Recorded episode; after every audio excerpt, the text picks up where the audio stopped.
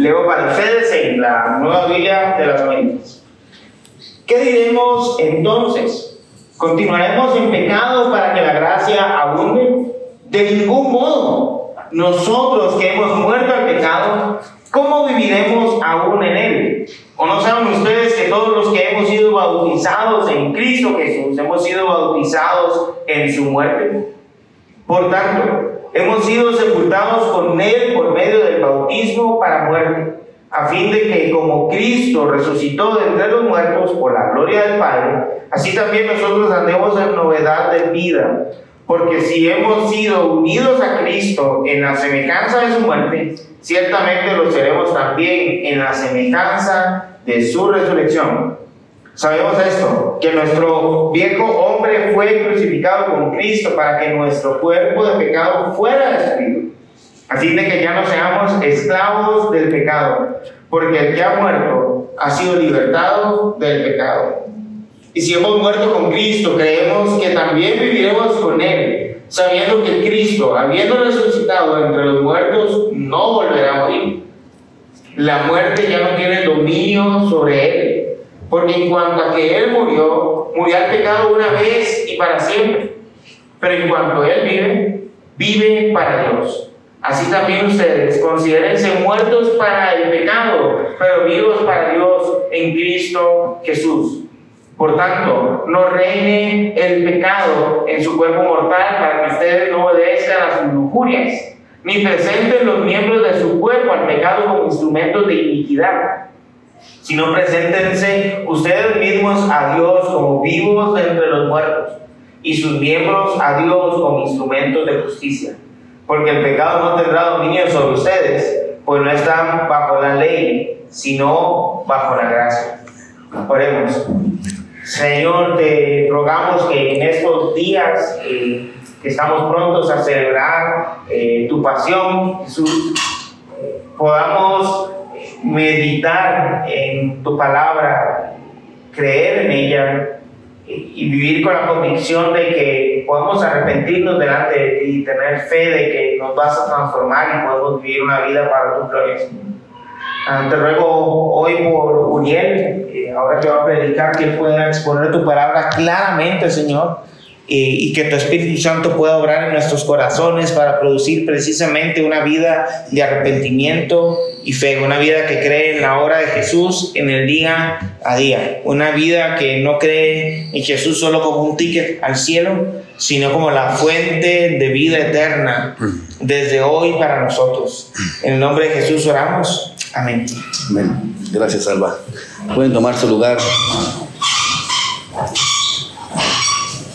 En una ocasión le preguntaron a la escritora este de las crónicas de Narnia, C.S. Lewis, eh, que también es autor de otros muy buenos libros, ¿cuál es la diferencia entre el cristianismo y las demás religiones? Respondió él, jamás me han hecho una pregunta tan fácil. La diferencia es la gracia, dijo C.S. Lewis. Cualquier religión es un esfuerzo del hombre por llegar a Dios. El cristianismo es Dios viniendo en busca del ser humano para amarlo y salvarlo. Esa es la diferencia, ¿verdad? La salvación por gracia siempre ha sido y es actualmente un desafío para muchas personas. Incluso muchos reconocemos que somos salvos por gracia, pero luego nos esforzamos y, y terminamos viviendo un cristianismo por obras. Le pasó a los Gálatas, y no me malentiendan, debemos hacer buenas obras, pero no confiar en estas buenas obras para creer que así estamos bien con Dios. Un misionero nos contaba en, una conferencia que tuvimos en México, nos contaba la importancia de la oración y la santidad y nos confesó que luchaba por la pornografía y nos confesó que incluso después de dar esa conferencia, él fue detrás de bastidores, miró pornografía antes de agarrar camino hacia su casa y en el camino hacia su casa presenció un accidente donde una persona sale volando por, por la puerta de su carro con el accidente y cae cerca de donde estaba él, en su, su vehículo. Y él sentía fuertemente de parte de Dios el ir a orar por esa persona para que la sanara Dios o para que la resucitara, dice. Y sentía una convicción, convicción tan fuerte, dice él, de que Dios podía restaurar a esa persona delante de todos y que todos creyeran en Jesús. Pero, pero luego dice él, pero luego me acordé de lo que yo estaba haciendo hace menos de una hora. ¿Tú crees que fui, dijo él, a orar por él? No pude. Y no fui, dijo. Y, él nos hablaba eso para decir, manténgase santos para cuando Dios quiera usarlos. Pero, yo, aunque entiendo el valor de lo que nos está diciendo, yo, yo, yo, creo que hay un valor más importante y es entender que no es por mí que Dios va a hacer una cosa u otra. Si él sentía de parte de Dios fuertemente el ir y orar por esa persona, debió haberlo hecho. Porque Dios sabía también lo que estaba haciendo hace una hora. Debió hacerlo. Quizás la lección no era para que todas aquellas personas vieran el milagro y se convirtieran. La lección a lo mejor era para que él supiera que a pesar de su pecado, la gracia iba a sobreabundar. Quizás. Aunque entiendo lo que nos quería decir a un grupo de jóvenes, ¿verdad? Bueno, a lo mejor yo también estoy sonando un poquito libertino, ¿verdad? Pero también así acusaban a Pablo, ¿verdad? Pablo predicaba la salvación que no era por medio de las obras, sino solo por la gracia. Porque la salvación, que es por gracia, es una salvación dada a personas que no merecen ser salvadas. Así. Personas que no merecen la salvación. Tenemos que reconocer que no merecíamos esta salvación que nos ha sido dada, ni la merecemos aún pero Dios es bueno. Nos salvó no porque somos guapos, evidentemente. Nos salvó no por buenos, no por sabios, nos salvó solo por gracia. Solo por gracia. ¿Y fuimos salvos por gracia? si, si, si fuimos salvos por gracia, ¿por qué terminamos viviendo por obras? ¿Por qué sentimos que mientras más leo la Biblia, más cerca soy de Dios? ¿Por qué siento que mientras más yo hago, voy a la iglesia, más me acerco a Dios? ¿Por qué siento eso? Esos son obras. Pero ahora, ¿significa esto que no debo de hacer obras? Diría Pablo, de ningún modo, porque no confíes en ellas. O sea, solo no debemos de confiar en ellas para nuestra relación con Dios. Nada te puede acercar a ti a Dios, pero también nada te puede separar de Dios si estás en Cristo Jesús. Y entonces dirás, si nada rompe mi relación con Dios, ¿puedo vivir la vida loca? Diría Pablo, de ningún modo, porque aquel que ha nacido de Dios busca las cosas de Dios. El mensaje de Pablo en esta sección del verso 1 al 14 lo, lo pude resumir de esta manera. Andemos en arrepentimiento y fe como vivos entre los muertos. Y lo vamos a ver en cuatro puntos muy sencillos. Respondemos a la pregunta de si la gracia es para pecar. Y Pablo nos va a enseñar que de los versos 3 al 5, que hemos muerto al pecado, por lo tanto debemos de estar vivos para Dios en el verso 6 al 11, y que debemos por ello usar la gracia para obedecer en los versos 12 al 14. Porque Pablo nos dice en este pasaje que no solo hemos sido justificados en Cristo, sino que también hemos sido unidos a Cristo. Y cada creyente no solo está perdonado, sino que también ha sido retirado del lugar de pecado y trasladado al reino del Hijo de Dios. Leamos nuevamente los primeros versos y contestemos esta pregunta. ¿Gracia para pecar? Verso 1. ¿Qué diremos entonces? ¿Continuaremos en pecado para que la gracia abunde? De ningún modo. Nosotros que hemos muerto al pecado, ¿cómo viviremos aún en él? Tenemos que entender que la gracia no es una reacción de Dios por el pecado. La gracia es una acción de Dios por eh, el pecado no hace que crezca la gracia. El pecado no produce gracia. Eso tenemos que entender. El pecado no produce gracia. La gracia de Dios crece para evitar el pecado pero la gracia no es producida por el pecado. Y si entendemos que la gracia como esta acción de Dios para salvarnos a pesar de nosotros, ¿cómo es que pensamos en menospreciarla al querer vivir una vida igual de la que nos rescató? Pablo está objetando porque en, en Romanos 5:20 creo que es cuando él dice, donde abundó el pecado, sobreabundó la gracia. Entonces la gente piensa y está diciéndole a Pablo que como si Pablo dijera, sigamos pecando para que la gracia siga viniendo. Pero Pablo aclara esto, le dice, de ningún modo, de ningún modo. ¿Qué clase de mente enferma, perdónenme, recibe a su, de su esposa amor, generosidad, santidad, fidelidad, consuelo y dice, ay, a causa de tener una esposa así me dan ganas de ir a poner los cuernos? ¿Verdad que no tiene sentido?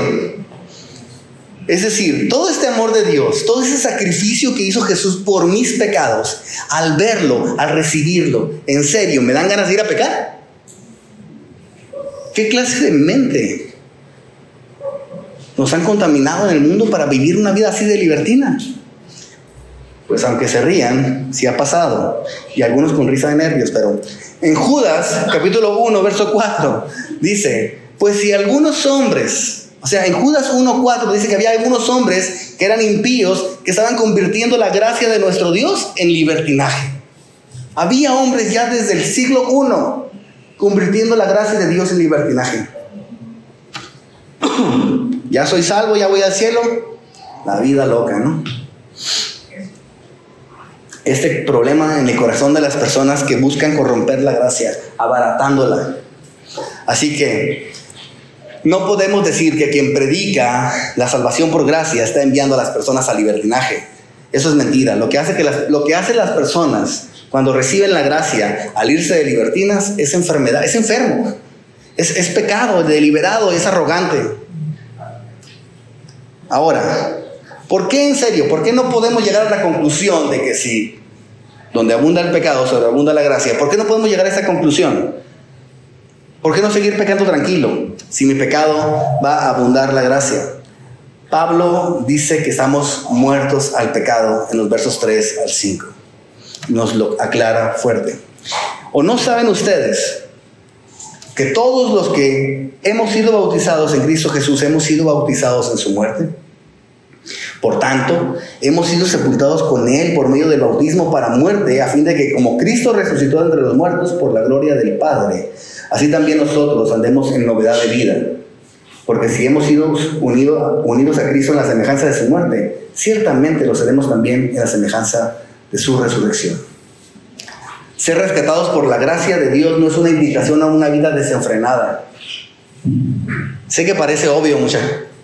Sé que parece obvio, pero realmente es, es, una lucha en la vida de cada, de cada persona. Cada vez que dice, porque cuando pecas no pecas por accidente, lo planeas, lo planificas.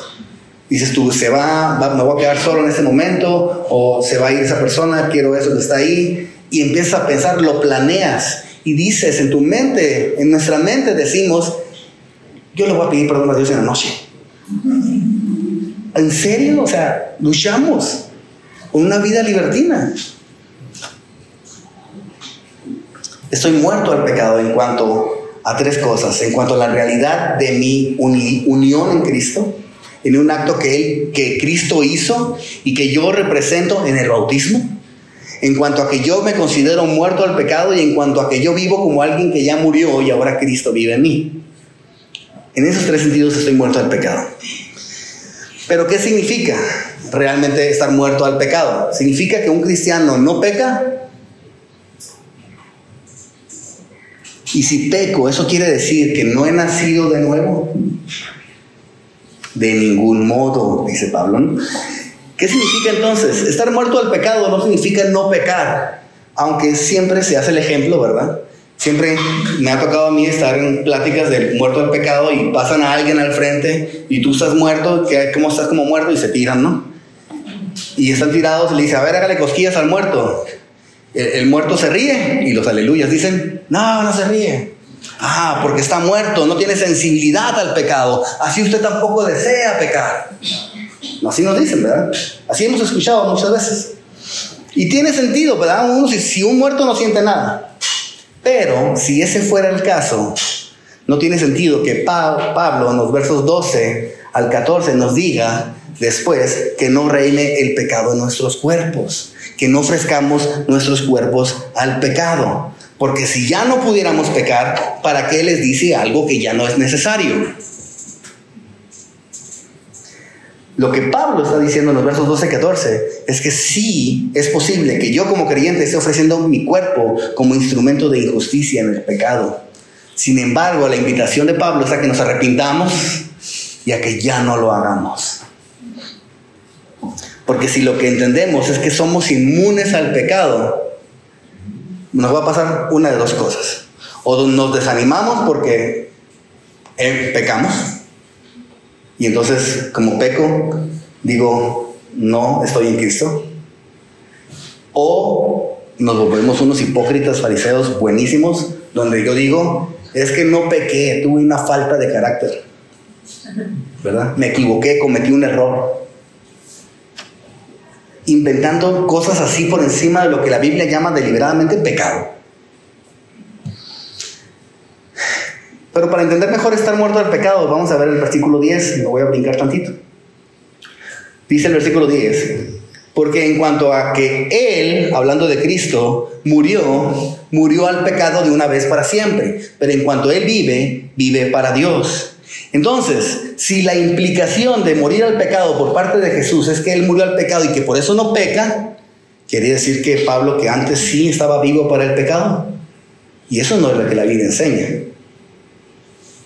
Lo que dice el texto es que Jesús llevó sobre él la condenación que murió por nuestros pecados. Murió al pecado, él pagó la pena, él, eh, la muerte merecía, que merecía el pecado, la sufrió Jesús, porque la paga del pecado es muerte. Murió una vez y para siempre. La muerte ya no tiene que cobrar porque Jesús ha pagado esa deuda. ¿Dónde la pagó? En la cruz del Calvario. Lo que es cierto para Cristo es cierto para nosotros en el mismo sentido porque al unirnos a Cristo ya no nos pueden cobrar a nosotros ni condenarnos porque esa deuda ya se pagó. Por ejemplo, un hombre, un hombre tiene una deuda al banco, pero al morir este, el banco al estar buscándole para cobrarle, llaman al número de, de la referencia personal y este es su hijo. Lo llaman y lo llaman y él les dice, mira que mi papá ya falleció, mira mi papá ya falleció, pero ya es que los bancos son insistentes y como llaman como 500 personas diferentes, no te habla la misma persona, menos le dice, ¿saben qué? Vayan a cobrarle a mi papá, le voy a dar la dirección y les da la dirección.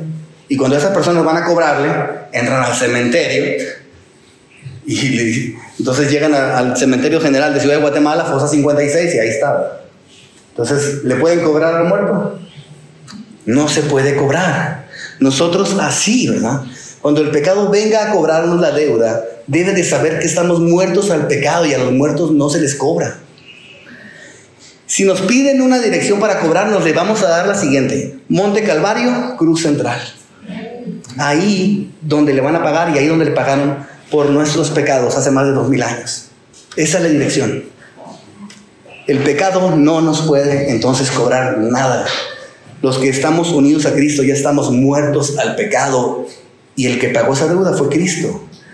Por lo tanto, andemos en arrepentimiento y fe como vivos entre los muertos. Una vez unidos a Cristo mediante la fe, nosotros como creyentes damos un paso más, ¿verdad? Ese paso es un símbolo para identificarme pública y personalmente con Jesús. Y esa es la razón por la que nos bautizamos. Tuvimos bautismos hace dos semanas. Y vimos esto. Así que lo tenemos todavía muy, muy presente, ¿verdad? Pablo nos dice que la unión con Cristo es representada en el bautismo. Es una representación de nuestra unión con Cristo en su muerte, su sepultura y su resurrección.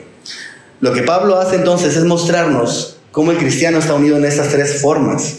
Unidos en su muerte, lo vemos en el verso 3. Dice Pablo, ¿no saben ustedes que todos los que hemos sido bautizados en Cristo Jesús hemos sido bautizados en su muerte, en el sentido de que hemos muerto y quedado libres de la deuda. Por ello no se le cobra un muerto y Jesús al morir pagó esa deuda por mí. Cuando el creyente entonces es sumergido en el agua, está expresando esto en forma representativa, pública e individualmente. Esto quiere decir que yo ya no debo nada, estoy anunciándoles algo que ya pasó antes, ¿verdad? pero está siendo representado en el bautismo. Ya no debo nada, soy libre, soy justo en su muerte y todo lo que Cristo ganó, lo ganó también para mí. Que si Él murió es para que yo ya no muera, que a causa del pecado, y si Él pagó todos los pecados, yo no tengo que pagarlos. muerto al pecado y unido a la muerte de Cristo. Pero también estamos unidos en su sepultura. En el verso 4 dice, hemos sido sepultados con Él por medio del bautismo, para muerte. Esto simboliza que nuestra vida anterior ya terminó, ha concluido. Esos tres segundos, esos 15, dependiendo de la maldad de que te bautizó, eh, esos segundos que permaneces debajo del agua significan que ahí queda una nueva, que queda una persona y que cuando se levanta sale otra persona. Es una nueva identidad, una nueva vida, una nueva criatura. Eso es lo que enseña la Biblia. El autor F.F. F. Bruce, él escribe que la sepultura coloca el sello sobre la muerte y así el bautismo del cristiano es un entierro simbólico por el cual el antiguo orden de vida finaliza para dar lugar al nuevo orden de vida en Cristo. O sea, nuestro bautismo es una especie de funeral, ¿verdad? Que hay un muerto y hay un sepulcro. Y no solo queda ahí, también estamos unidos a Cristo en la resurrección, porque en el versículo 4 al final dice, así también nosotros andemos en novedad de vida, porque si hemos sido unidos a Cristo en la semejanza de su muerte, ciertamente lo seremos también en la semejanza de su resurrección. En el bautismo nos muestra estas dos realidades, muerte y resurrección. Hemos nacido de nuevo una nueva vida, no es borrón y cuenta nueva, porque empieza una cuenta nueva y la llenas, de seguro. No es borrón y cuenta nueva. Tu vida no fue limpiada simplemente, se te fue dado un nuevo corazón. Así que eres una nueva persona. No, es, es inconcebible que alguien que sale del agua, o sea, alguien que ha nacido de nuevo, vuelva a vivir la vida que vivía antes.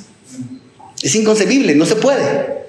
Porque es una nueva persona, es diferente.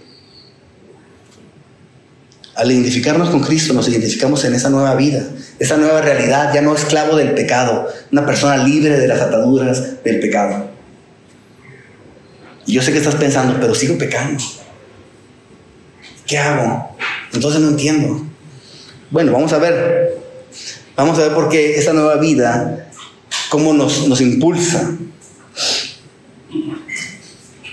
Pero ahorita yo quiero más que veas en ti mismo que si tú has nacido de nuevo, ¿cómo es posible que estés pensando que en cómo vas a pecar y después vas a decir pedir perdón a Dios? ¿Cómo es posible esto? ¿Me explico?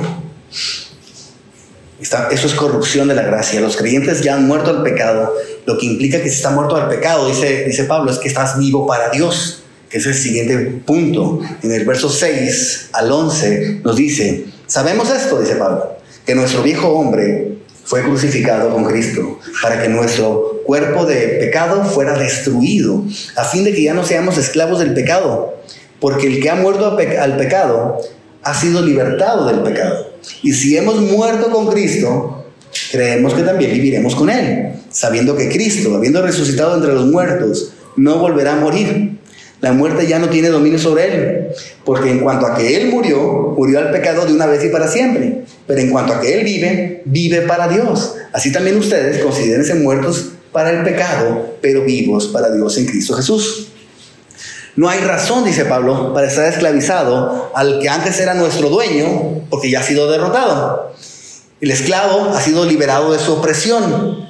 Cristo en la cruz derrotó al tirano que esclavizaba a ese hombre y por lo tanto hay libertad para dejar la esclavitud. Por eso dice ahí en el verso, a fin de que ya no seamos esclavos del pecado. Y vivir así de una manera una nueva vida en Cristo. Esta nueva vida en Cristo va a lucir muy diferente en cada uno de nosotros. Para unos, de repente es como si fuera una llamarada desde que llegan a la iglesia y conocen a Cristo y empiezan tú, tú, tú, tú, tú, a crecer. No quiere decir que ellos van más, rápido, que son más altos que, nosotros, pues. No significa nada, simplemente significa que la obra de Dios en él, lo que, lo que Dios tiene para él, está haciendo en él. Lo que sí está en nuestro control, por así decirlo, en nuestra mayordomía, es en nosotros ser vulnerables, ser transparentes con Dios, vulnerables con un hermano, para que Cristo siga creciendo en nosotros. Eso sí, el cristiano es libre de ese pecado. Aunque seguimos pecando, la diferencia radica en esta vida en cometer un pecado o vivir para el pecado. ¿Vives? ¿Tú crees que todavía vives para ese pecado? o pecas ocasionalmente. El cristiano es liberado de ese poder, pero no de la presencia del pecado. Y es en la unión con Cristo que por el Espíritu Santo que habita en el creyente se lucha contra esa presencia de pecado. El Evangelio sostiene al creyente. La muerte ha obrado en Cristo en vez de obrar en mí. Dios declara que quien ha creído en Cristo ha sido liberado definitivamente de las consecuencias penales del pecado. Por lo tanto, para el creyente ya no hay condenación.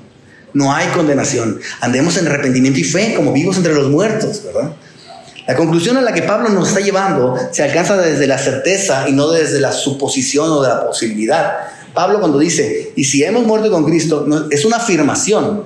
Él está diciendo, puesto que morimos en Cristo, Pablo está afirmando que ciertamente todo creyente ha muerto en Cristo. Todo creyente. Por lo tanto, también es cierto que como ha muerto, tiene una nueva vida y va a resucitar con Cristo. Lo está afirmando. La muerte y la resurrección de Jesús son verdades fundamentales en la fe que todo cristiano conoce. Jesús fue levantado de los muertos para no morir jamás. Jesús fue levantado de los muertos para no morir jamás. La vida de nuestro Señor es un sacrificio tan perfecto que no puede repetirse. No hay algo que lo pueda repetir. Ese sacrificio tiene una eficacia absoluta en cuanto a valor redentor y tiene una extensión infinita en cuanto a tiempo. Ese es el sacrificio de Jesús por nosotros. Ese es el sacrificio de Jesús por, los, por aquellos que no merecíamos ni merecemos. Dice el apóstol, Jesús no volverá a morir la muerte. Jesús no volverá a morir y la muerte ya no tiene dominio sobre él. Y yo me recordaba de Apocalipsis 1, cuando Jesús se presenta ante Juan y le dice, cuando lo vi, dice Juan, caí como muerto a sus pies y él puso su mano derecha sobre mí diciendo, no temas, dijo Jesús, yo soy el primero y el último y el que vive y estuve muerto. Pero ahora estoy vivo por los siglos de los siglos y tengo las llaves de la muerte y del Hades. Ese es Jesús. Ese es Jesús. No es, nunca más nuestro Señor volverá a experimentar la muerte, nunca más. Él vive ahora y vive eternamente. Y quien ha sido identificado con Cristo ha sido sepultado con Él y ha resucitado una nueva vida. Esa es la verdad. Porque Dios ha dado vida a quienes están en Cristo. Piensa en esto. Por su resurrección, la muerte terminó para siempre. Y, y, ahorita tú estás vivo, pero si piensas en alguien cercano que ha muerto a ti, que estaba en Cristo, este no solo es un consuelo, es una alegría. Por su resurrección la muerte terminó para siempre. Al morir el pecado que llevaba como sustituto del pecador murió con él. Cristo fue hecho lo que el pecador era para que el pecador sea hecho lo que Cristo es.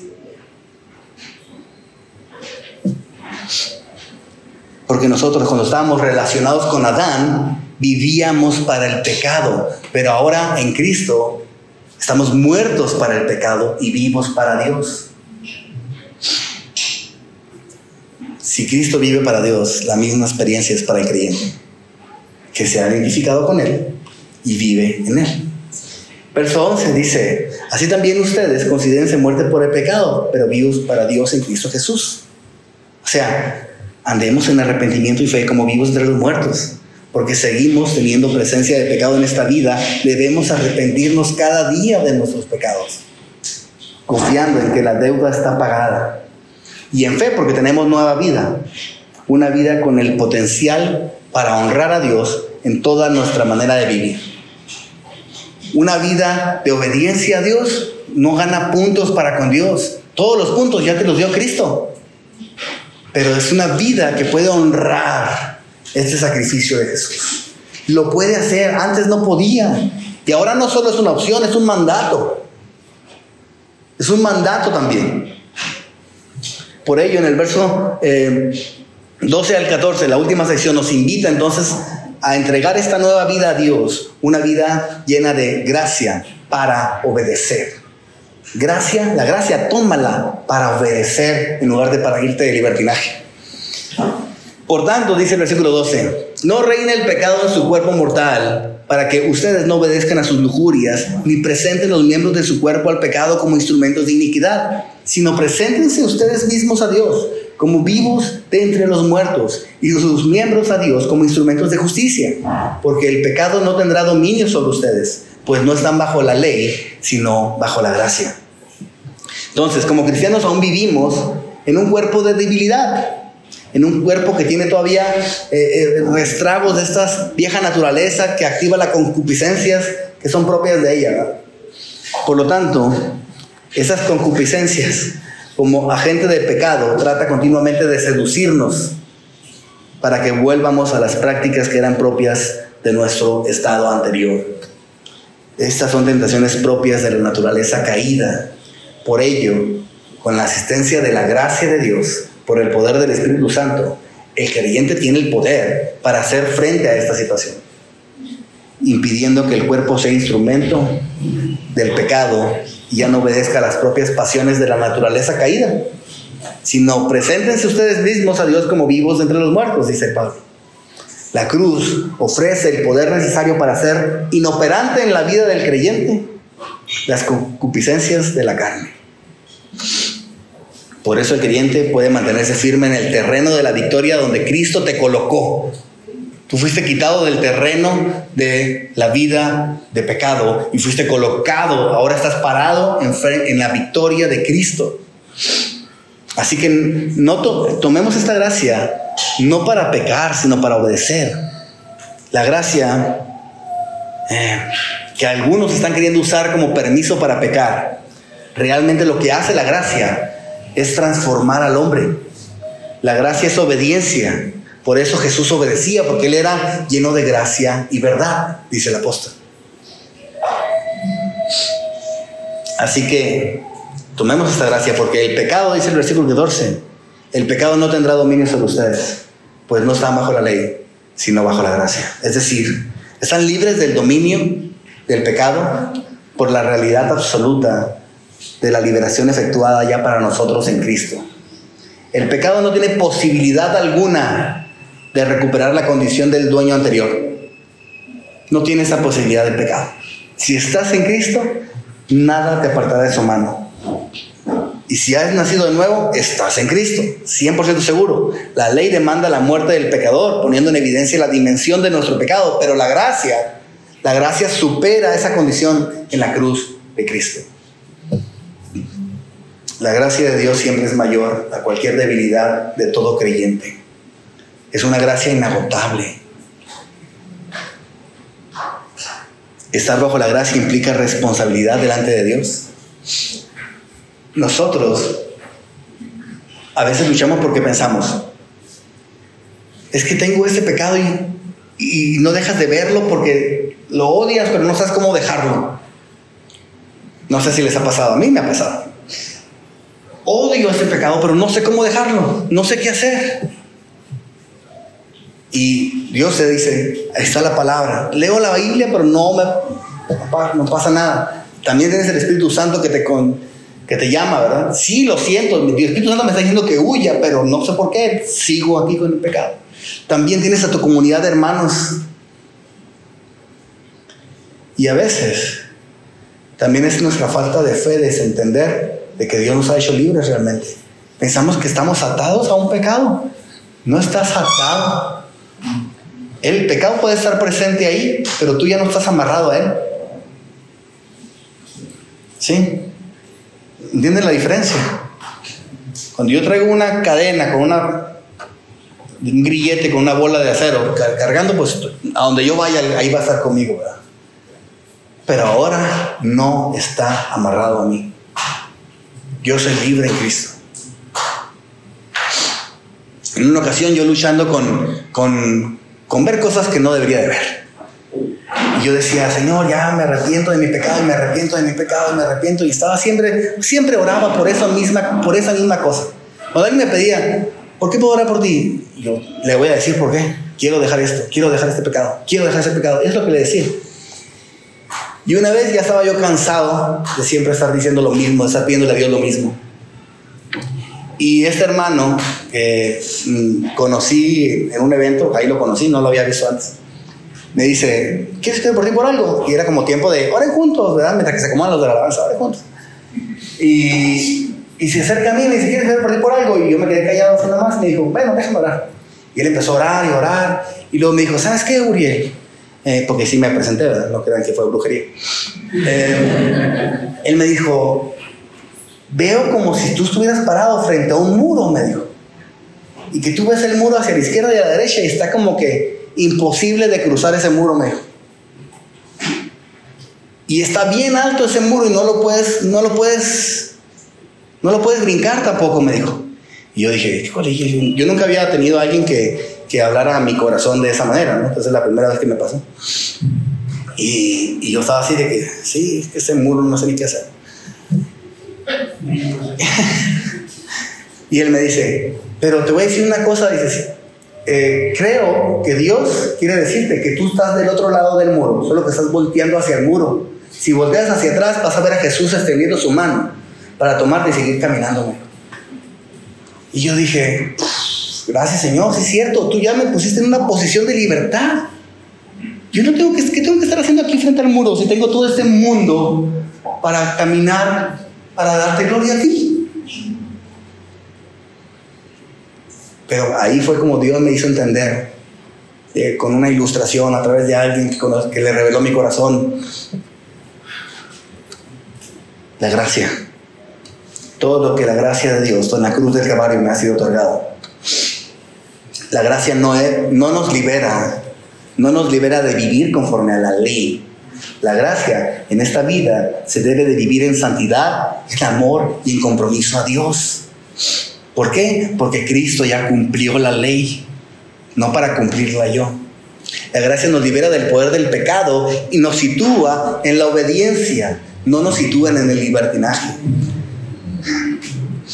sino que nos sitúa como esclavos de justicia, que es algo que más vamos a ver a fondo el domingo que viene. Es por eso que somos llamados a andar en arrepentimiento y fe, como vivos entre los muertos. Oramos.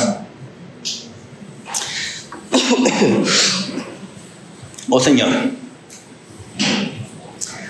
reflexionando en tu palabra, Señor, ahora veo que mi cuerpo ha sido destruido como elemento al servicio del pecado en la crucifixión del viejo hombre en la cruz de Cristo. Y aunque existe, Señor, un campo de batalla en mi carne, hoy, Señor, este campo de batalla que quiere arrastrarme a mis pasiones, me sostengo de la gracia orientada hacia Dios. Me sostengo de esta gracia y este camino de santidad que tú tienes preparado para mí. Y aunque, aunque pueda haber algún pecado ocasional, Señor, alguna expresión esporádica de mi vieja naturaleza, algo que no deseo que pase, te agradezco, Señor, porque es imposible que yo, que este nuevo hombre que tú has hecho nacer en Cristo, dé la aprobación a lo que es propio del pecado y de la muerte. Más bien, Señor, me tomo de todo lo que tú me has otorgado en mi nueva vida para mantenerme en la victoria que me has dado. La única manera de vivir esta nueva vida conforme a tu voluntad es la santidad. Y sabemos, Señor, que no nos estás pidiendo algo, una clase de vida que no podamos vivir. Pues tu Espíritu Santo nos fortalece. Tu palabra nos mantiene en la verdad. Y la comunidad de creyentes, Señor, a mi alrededor. En el campo, en este camino, me acompaña. Por lo tanto, Señor, quiero vivir una vida que te dé toda la gloria a ti por tu perfecta salvación a cada momento de nuestra vida. Amén. Les invito a de.